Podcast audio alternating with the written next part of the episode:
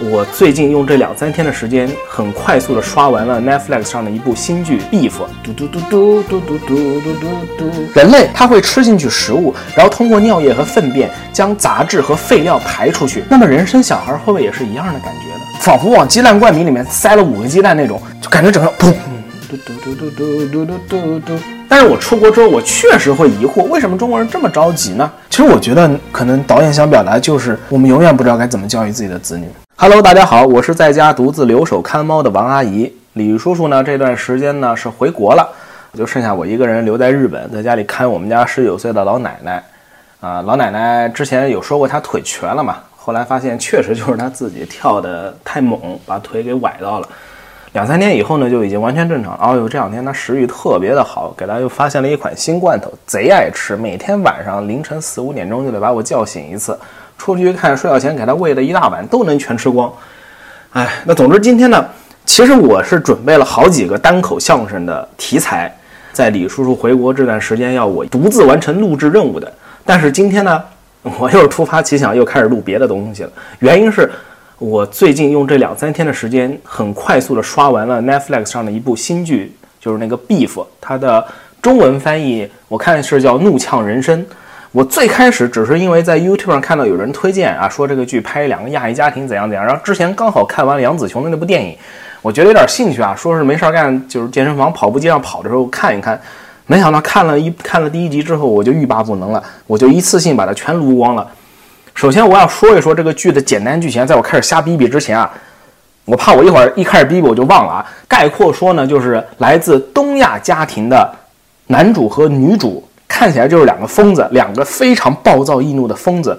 他们被自己的家庭和生活各种拖累，这两个人碰撞到一起，爆发的各种各样的，真的是爆炸性的火花，互相摧毁了对方的生活，然后最后又找到了自己。怎么说呢？人生的意义吧。这个剧我觉得拍的也是非常的真实，然后完全没有白人证据的感觉吧。它很多地方是，如果用西方人的角度来看，是很反常规的，是比较反常规的。但是我觉得亚洲人反而非常容易理解。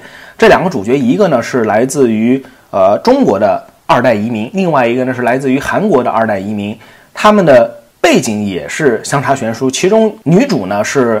算是白手起家，创业非常成功。他在这个剧的刚开始就即将将他创立这个品牌卖给一个大公司，就是获得现金，然后就可以退休了。男主怎么说呢？就是陷入这个经济挣扎，他的经济状况非常的不好，然后整个生活就一团糟。这其实是我觉得这个剧首先比较有趣的一点哈，因为一般来说啊，拍摄东亚家庭，就像咱们之前杨紫琼那部电影，他拍摄的都是传统的咱们眼中啊中国人或者亚裔啊，在美国那么过的日子都是比较。困苦的，比较挣扎的，但是女主呢，她是不一样的，她反而是很有钱，她家特别有钱。但是呢，就算她家特别有钱，她依旧陷入生活的挣扎之中。我觉得这个导演应该是故意处理的。首先，这个导演他也是亚洲人，他并不是一个白人。整部剧看完给我的感触非常深。首先，我先逼逼一下我，我这个人一般看剧，我先看第一集，我看完第一集，我觉得没什么意思，我会把它当做一个怎么说呢？就好像大家平时会。一边做家务一边做饭一边听播客一样。如果这个剧我觉得它没意思，我就会把它当做一个这样的一个剧，我就会在我自己做饭切菜或者是洗碗的时候，我把它放在 iPad 上面，就是挂在厨房上面我看。这时候我可能只会听一听，我甚至是不会特别的在意它，我就是会看看它差不多是怎样个剧情就完了，就当就当一个就是 BGM 耳旁伴读。但如果这个剧有意思，我就会情不自禁的。停下其他事情，然后把它开到最大屏，甚至就是把它放到大电视上，我坐下来一个人看这部剧。我其实就是这么看完的。如果是更无聊的剧啊，真的压根连画面都不需要了，我只听声音，或者我去看那种三分钟看完五，我就了解个剧情，听个大概就可以了。那么下面我会开始简单的逼逼下我对于这个剧的感觉啊。我先立个 flag，我自己认为我可能逼逼一部剧没有李叔叔在旁边助攻啊。我感觉我说个二三十分钟顶天了，可能二十分钟就差不多了，所以这期有可能有点短啊。当然也有可能我中间唠啊唠的就开始各种跑题，然后也是因为没有李叔叔的约束，我会跑得越来越远，最后时间会唠得很长，也不一定，好吧。总之，请各位听众朋友们多担待，今天就剩我一个人了啊。首先，这部剧我最想跟大家分享的是，它其中在最后一集有一句我看的我真的是醍醐灌顶的一句台词，真的是就是。就是仿佛往鸡蛋灌饼里面塞了五个鸡蛋那种，就感觉整个砰爆炸那种感觉。一句台词，这是我半个小时之前，我还在跑步机上跑步的时候听到这个台词，我直接把跑步机给停了。我觉得我操，他说的太他妈有意思了。他说的是什么呢？台词翻成中文大概就是说，人类会吃进去食物，然后通过尿液和粪便。我操，怎么我一个人都能唠到屎尿屁啊？但这不怪我，这是剧里说的啊。回到刚刚说了，就是说人类他会吃进去食物，然后通过尿液和粪便将杂质和废料排出去。那么人生小孩会不会也是一样的感觉呢？我操，我觉得这句话真的是太他妈东亚了，说的太他妈有感觉了。因为很多咱们现在就是看那种，大家老说原生家庭，原生家庭，你如果真总结，不就是父母把自己没有完成的自己身体的废料通过一个孩子给排出去了吗？对吧？然后把这些东西转嫁到小孩身上。当然，这并不是这部剧的最大的重点，虽然它也有，但这个真的不是他们两个最大的困惑。这部剧里面，按照我个人的理解啊，他想描述的最大的困惑是一种怎么说呢？很缥缈的东西。它剧里出现了多个镜头，是拍摄什么？是一个近景，手持摄像头近景拍摄地面，拍摄泥土，就好像深渊一样，就好像里面埋着什么东西一样。我跟你们说，我第一次觉得这个剧真的很有趣的，就是我看到这个镜头的时候，我有一种共鸣感。我不知道听众朋友们你们有没有过这样的感觉，但是我确实有过。这几年其实少了很多，就是每次在生活迷茫的时候，我不知道下一步该怎么办的时候，我就会有这种感觉，感觉胸闷，就没有任何来由的胸闷、迷茫、胸闷、迷惑，然后整个人就好像真的就好像他拍的那样，就好像我被活埋在地表之下，我怎么往上爬都爬不出去。呃，李叔会把我这种感觉俗称叫做“大姨父来了”，那确实就是差不多这样的感觉，我确实会有。当然，剧里面这两个主角他所面临的这种大姨父，比我那是凶猛的多了。我是什么时候会遇到这种问题呢？就比如说当时我还在美国的时候，我在纠结是要跟李叔叔结婚，还是我回国我们两个分手，就是分开的。这个时候我就是就是这样的感觉，因为我觉得好像哪种方式都不对，我又不想放弃这个，我也不想放弃那个，我不知道该怎么办了。我觉得我的就是生活陷入了一种。泥沼，我爬不出来的时候，就会有这样的感觉。然后我觉得把我的这种心理状态用具象化的表达，最贴切的就是这部剧里那个镜头，出现过好多次拍黑土的那个镜头。我相信这个镜头可能可能很多西方观众可能 get 不到。这也许是一种只有出现在亚洲人上的一种心理状态。亚洲人被很多生活的很多事情所拖累。然后具体表现是什么呢？他们被拖累到什么地步呢？具体表现就是这两个人像疯子一样。因为我之前提过嘛，YouTube 会根据你最近的关注啊，以及你刷的东西来给你推荐内容。我有看到很多华语区的 UP 主去推荐这部电影，他们一般都是使用的怎样的标题呢？就是两个疯子，对，两个疯子，这两个主角，我觉得如果不带脑子去看到最后一集之前，所有人都会觉得这两人就是两个疯子，他们自作自受，把自己的生活作成这个样子。而且我特别坚信啊，在西方观众眼里，可能就会觉得这两个亚洲人都是疯子。他们两个的表象就像疯子一样的，一切的开端就是因为在停车场，女主角由于开车的时候开的比较快，然后男主角在倒车，两个车差点碰到了，碰到之后呢，女主角狂摁喇叭，然后开过去之后呢，对男主角竖了一个中指，这是一切的开端。然后这两个疯子开始互相报复，冲突越来越升级，从最开始最简单的男主去女主家里装作是维修工，然后去他们家厕所就是在地上乱撒尿。从这种事情开始，一直到后面什么企图去啊盗窃他们家的艺术品啊，到最后最后最后的大爆点，这一系列都是出于这两人的愤怒，这种无名的愤怒。我觉得这个无名的愤怒也是拍的很真实的一点。我跟李叔经常会聊啊，为什么中国人这么急？那感觉什么事情都能怒一怒，都能气一气啊，都能两个人吵一吵，掰扯掰扯。人为什么这么急？我相信这部电影想讨论的事情也差不多。他们两个作为亚洲人，二代移民，为什么这么急？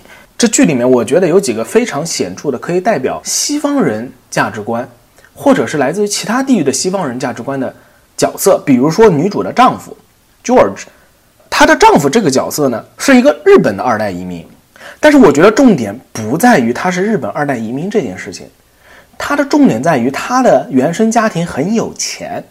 再说一遍啊，这也是我个人的理解啊。我觉得导演刻意把他安排成一个日本人，他也是亚洲人，但是他的心态和男主和女主完全不同。那么原因是什么？他的根本原因因是因为他家里很有钱。女主丈夫他的父亲呢是一个非常知名的艺术家，所以女主丈夫其实非常有钱。不过他并没有才华，他并不像女主那样可以做到就是一个人白手起家赚这么多钱啊。说错了，他们的家庭实际上是女主主外，而女主的丈夫呢是主内的，是这样一种家庭状况。不过，当然这不重要，最重要的是他们两人的心态差很多。为什么女主能经常、时常性的愤怒，并且时刻感到不安全？我很能理解，她是她的愤怒有很大一部分是来自于不安全感。女主会经常性的去找他们家的枪放在什么地方，她又享受这种与狼共舞的这种在刀尖上跳舞快感，但是她又时时刻刻心中充满了不安全感。这些交织的情绪让他时刻保持着愤怒情绪，就时刻愤怒，一点就燃，像个火药桶一样。男主也是一样，但是女主的丈夫呢，他就完全不理解，他经常会问女主叫 Amy 嘛，他会问 Amy 你为什么这样？你为什么一直愤怒？Why are you so angry？他会修改保险箱的密码，让女主摸不到那把枪。他觉得这样的心态、这样的状态对他们的女儿很不好。我对于这双方都非常的理解，我又理解女主的心态。我来自中国嘛，我见过周围很多人，大家都会莫名其妙就急起来。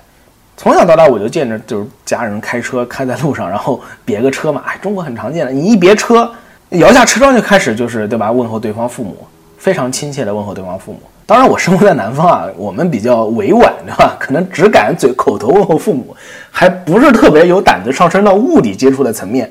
但是我出国之后，我确实会疑惑，为什么中国人这么着急呢？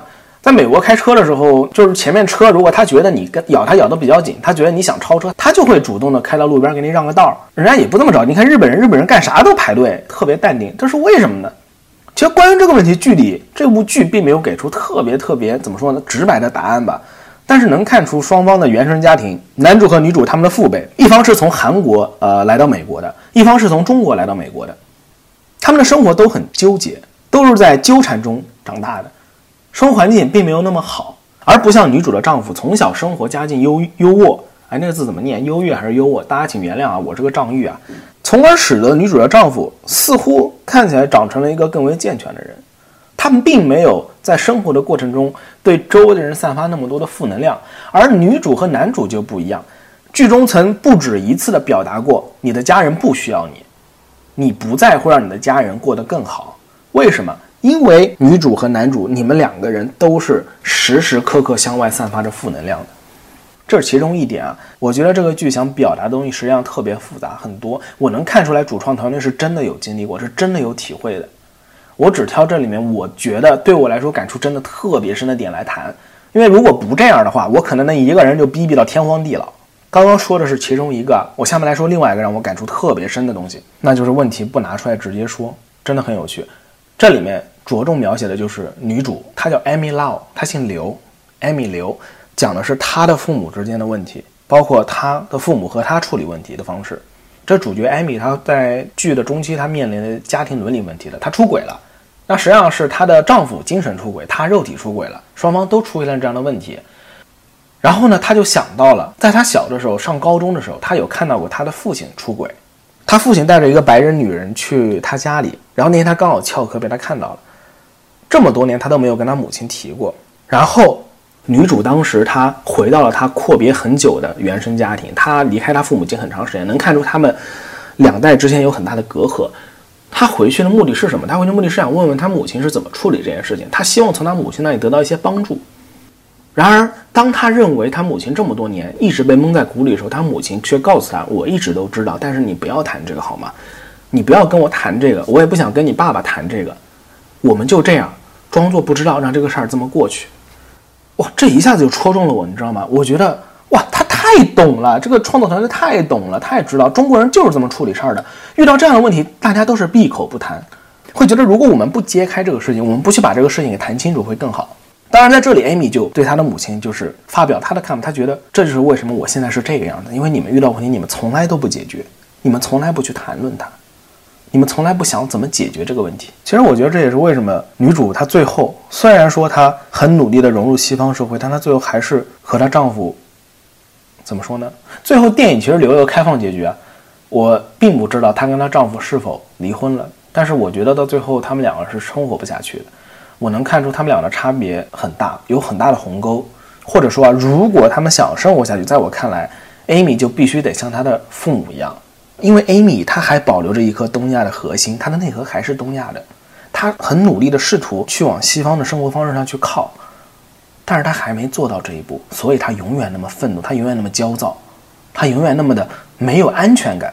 但是她的丈夫已经完全西化了，所以他们两个之间会有这么大的矛盾。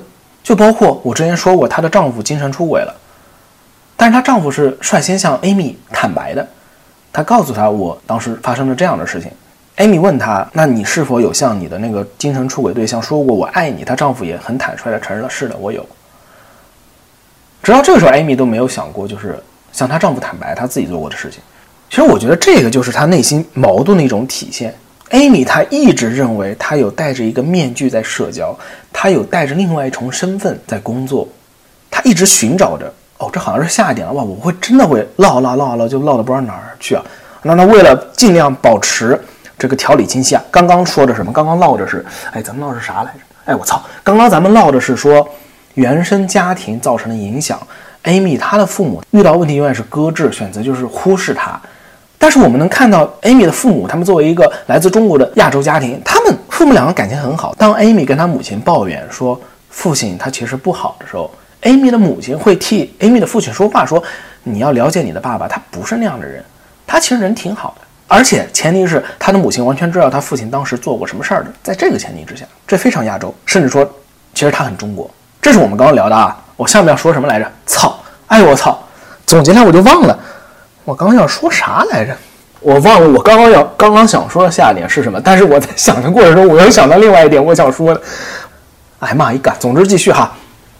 还有一个，我觉得导演他有试着表达的就是，拥有同样原生家庭背景内核的人终将互相吸引。虽然说男主和女主都属于二代移民，他们都是在美国。成长长大的，但是由于他们原生家庭的影响，他们童年时期的遭遇，他们最后还是同样会被亚洲人所吸引。当然啊，这有可能只是我一本正经的胡说八道啊，反正这是我自己个人的理解啊。这里面有讲到男主角 Daniel，他的弟弟叫保罗，叫 Paul，他的弟弟呢是一个看起来外表上非常西化的一个韩国二代。他会平时健身，身材非常的好，然后会自己乱拍，然后乱去勾搭白人女，然后就是出去乱玩这种。他看起来非常的西方，真的很西方。但是呢，我觉得这里面安排的特别有趣啊。这里面有段剧情是怎样的？呃，Amy 在跟那个男主角最开始发生冲突之后，为了报复他，他找到了男主角的，我想那啥呀？是是。Instagram 还是反正就是某种社交媒体吧，然后他使用了自己一个非常 hot、非常性感的一个呃白人员工的照片，做了一个假账号，假装自己是这个大美女，然后就去搭讪这个男主角，想调戏他，想骗他。但是呢，没想到这个号呢是男主角的弟弟在用啊，结果他就跟他弟弟给勾搭上了。没想到他弟弟还非常的就 in crush 了，就很喜欢他。喜欢他之后呢，他弟弟很年轻嘛，就直接冲了，就找到那个找到那个店，直接去找那个女主了。后来呢，他发现哦，就是原来一直跟我聊天的，并不是这个性感的白人大妞，而是一个小小的、特别小，女主长得很矮嘛，特别小的一个亚洲女人，而且比自己大很多。但是他弟弟还真的就是一见钟情了，可以说是那种非常夸张的姐弟恋的感觉，一见钟情，然后当场就吻了女主。然后呢，他说就是我觉得你比那个。我觉得你比你扮演的这个白人女孩更 hot，啊，我觉得这段特别有趣啊。当时我预想中的剧情是，哎呦好，下面又有好戏看了，有瓜吃了啊，要打起来了。没想到是这样的展开。当我以为这个这个男主的弟弟炮他只是想骗炮的时候，没想到他真的是，他是真的很喜欢女主。我觉得这样的安排特别有趣啊，因为因为这个剧在之前有非常多的桥段，就是他们哥俩会互相打趣，就是哥哥会跟弟弟说。你不要总想着勾搭白人女孩啦，你还是应该 old fashion 一点，你还是应该好好工作，然后找一个就是善良的这个去教会啊。韩国人不是很多搞教会嘛？在美国有特别多教会，你应该去教会找一个韩国姑娘结婚，怎样怎样。然后呢，呃，他的弟弟炮会经常嘲笑他哥哥说：“你太 old school 了，就是你特别的古板，你你这个思想啊就是太古板了，你不应该这样。”巴拉巴拉怎样怎样的，但是最后呢，反而是我能看到最真诚的、最坦率面对自己的感情的，反而他弟弟炮。他弟弟并没有那么多包袱，能看到他没有那么多包袱，他就是看到谁，我喜欢你，我就是喜欢你，他很简单。这样我觉得非常有趣。这反而是他哥哥 Daniel，就是他哥哥扮演了一个比较在意周围人目光的亚洲二代移民的这么一个角色。这里面还有一个我觉得跟这个有关特别有趣的，这个炮呢在跟女主勾勾搭搭搞暧昧的时候呢，女主有拍过自己屁屁的照片发给炮。就是那种很性感照片嘛，然后呢，这张照片一不小心被这个男主给看到了。然后我觉得这里有有一段真的很生动的描写男主 Daniel 心态的一个剧情。男主有一天晚上就一个人躺在床上，他在 Pornhub，就是大家都知道的 P 站，就是某红黑网站啊，上面搜索 Asian guy and white girl，亚洲男和白人女，就是他去搜这样的呃怎么说呢，人灵长类动物爱情动作片看，对吧？然后他没有找到自己喜欢的，他就悄咪咪的溜到他弟弟的房间里，把艾米发给他弟弟那张屁屁的照片发给了自己。他当时并不知道这个屁股的主人是一个亚洲人，他以为是白人，因为他一直以为就是他的弟弟 Paul 在 dating 的是一个白人。他当时就对这张就是照片，就是对吧，进行了手部活塞运动。但是后来他知道这张照片是 Amy 的照片的时候，他们两个在聊起这个事儿，他会觉得 Amy 你不要再说了，我 我不想听到任何关于这个的细节。特别有趣，很有趣，就是一种亚洲人在呃美国自己内心所带有的一种遭受怎么说歧视和偏见的感觉。但是你又会觉得这种偏见它似乎虚无缥缈。我觉得导演除了用这个，我觉得很明显、很明显的一个剧情来表述这个，除此之外，还有一些很隐性的剧情。比如说，对于男主的家庭来说，他的弟弟炮就是一个很自信的人，整个剧中从来没有因为自己亚裔的身份而觉得啊别人可能会小看自己，别人可能会瞧不起自己，怎样怎样这样这样，他并没有这样的想法。同时，对于女主的家庭来说，她的丈夫 George 也从来没有表露出这种明显的不自信感。这个挺有趣的，还有一段比较隐晦的剧情啊，当然也是根据我个人的理解啊，在男主 Daniel 小的时候，他在学校里面，他是一个，你看起来他是一个被孤立的一个角色，他一个人会坐在那种小板凳上面，然后看着就是白人小孩在那边玩，我们观众看着会觉得他融入不进去，但是后来呢，虽然拍的剧情是他怎么说呢，被霸凌了吧，他被另外一个年纪比较大的亚裔小孩就是摁在地上，然后旁边白人小孩就嘲笑，就哈哈就笑。你乍看之下会显得导演好像想表现他小时候遭受霸凌或者怎样，但在我眼里，我 get 到完全是另外一个感觉。为什么霸凌他的不是一个白人小孩，而是同样的一个亚裔小孩？为什么就只有 Daniel 他觉得他在这里是一个弱势群体，而别的亚裔小孩却可以正常的跟别人玩耍呢？这个其实挺有趣的哇！然后下面又是一个我刚刚一边逼逼一边脑子里突然砰一下冒出来一个想法，所以我在想，导演想表达的会不会是，实际上你的心态？你是否处于劣势？你是否是少数群体？你是否是弱势群体？这个，他跟你来自怎样的家庭其实没有关系。他跟你是亚洲人，跟你是意大利人，跟你是什么英国人、美国人，没关系。他可能真的是跟你父母有关，不是你父母的种族，而是你父母对你进行了怎样的教育，在你的成长过程中有没有给你足够的自信，让你成长为一个能够自信面对一切的人，可能跟这个有关。但这只是我自己的瞎逼逼瞎想法啊！甚至这个想法它形成的过程它只有十几秒钟，所以如果真的感兴趣，可以自己去看这个剧啊！这个剧我觉得很有意思。我已经很久没有单独看一部剧从头看到尾了。我很多时候都是电脑上干着别的事儿，我一边工作或者一边刷剧，或者是一边画图一边刷剧，很少很少有这种一口气看完一部剧的体验了。然后我之前不是说过，我觉得这个剧讨论的问题真的特别广嘛？其中还有一个问题就是女性在家庭中扮演的角色。女主角 Amy Lau，她在家中是顶梁柱，她负责一切的开销，她需要赚钱去供她婆婆，就是她丈夫的母亲，大手大脚的购物，然后她也要给她的女儿赚生活费，他上的压力非常的大。那这里面其实还有另外一个角色，有另外一个女性角色，这个女性角色呢，她就是一个全职太太，剧中表现过很多次，女主和这个她叫 Naomi 日本人，这个女主和这个 Naomi 他们之间的交谈。女主总是会有意或者无意的跟娜奥米说到：“你在家里你这么闲，那你可以去做这个事儿，做那个事儿。”然后你就能明显感觉到娜奥米她被冒犯到了，他很讨厌别人嘲笑他全职家庭主妇，什么事儿都不干，每天很闲的这么一种生活状态，他对这个感到反感。其实我觉得这也是导演想要讨论的一部分。这里最有趣的实际上是 Amy 和 Naomi，他们是看起来是互相敌对、互相在呲的，但实际上这两个人是互相羡慕的。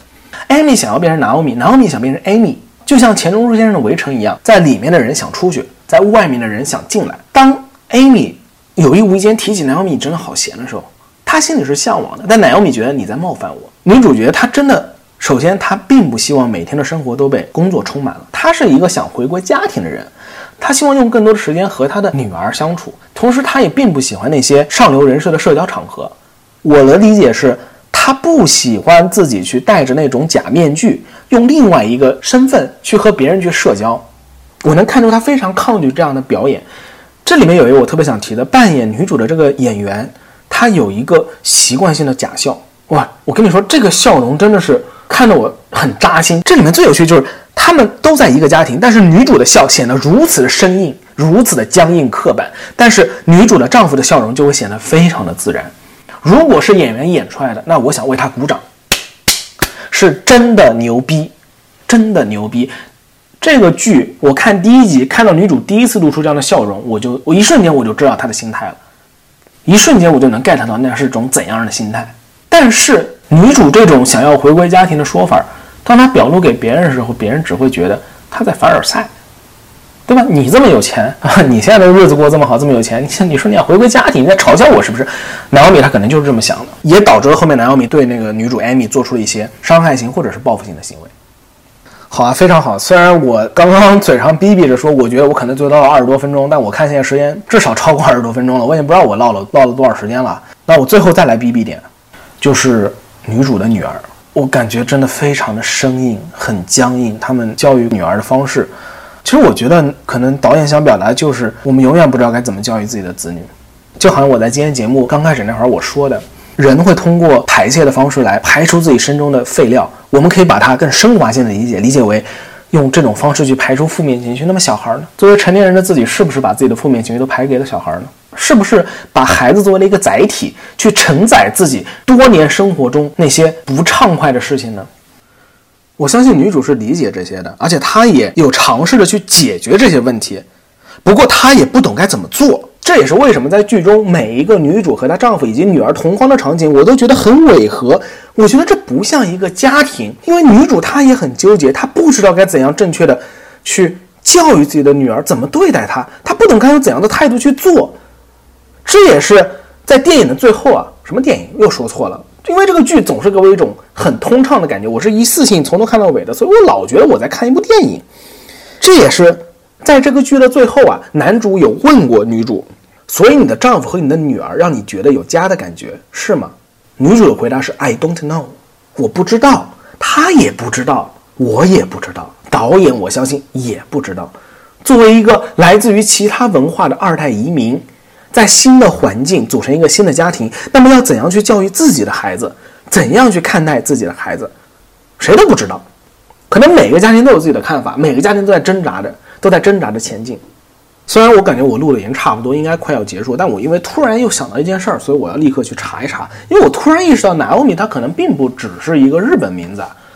让我们来看一下 Naomi，因为我记得当时我有看那个啊，嘟嘟嘟嘟嘟嘟嘟嘟嘟嘟嘟嘟嘟嘟嘟嘟嘟嘟嘟，这是阿拉丁嘛？我忘了那个 Speechless 那首歌，他的歌手就是 Naomi Scott。Naomi，它又它又有可能是一个日本名字，它也有可能是一个欧美名字，应该是像那个夏威夷那块的吧，我也搞不懂啊。所以就是刚刚我说 Naomi 是个日本人，就当我没说好了，因为实际上从那个剧里看啊，他好像长得是一张日系的脸啊。Naomi 如果日本的话，应该就是直美嘛，挺直的直，美丽的美。如果是那个 Hawaii 那边的名字的话，那就是另外一个南奥米了。不过 Hawaii 那边好像也很多日本人。我操，我真的好能逼逼啊！我也不知道我在说什么，就当我没说吧。总之呢，咱们这期节目就先到这里。当然，我还有很多可以逼逼，但我觉得我也不用逼逼的特别多。我真的非常推荐大家直接自己去看，在 Netflix 上就可以直接收看，它是有原声中文字幕的，翻译的很不错。然后最后呢，这个剧呢，它的标题叫做 Beef，可能会有听众觉得疑惑。为什么它叫 beef 牛肉？是因为这个 beef 呢，在美国俚语里面还有一个意思，指的就是冲突、争端、抱怨，有这么个意思，所以它叫 beef。那我的瞎逼逼碎碎念也差不多逼逼完了，那请大家不要忘了点赞、收藏、关注、转发我们的节目。往后的几期呢，可能还是只有我一个人坐在这儿给大家逼逼单口相声啊。如果大家有什么想听我逼逼的，完全可以在留言点啊留言回复。我感觉我任何话题都能一个人逼逼上二十分钟，单独出节目完全没有问题啊。我觉得我有能力独立完成录制。好诶，那咱们下期再见，拜拜。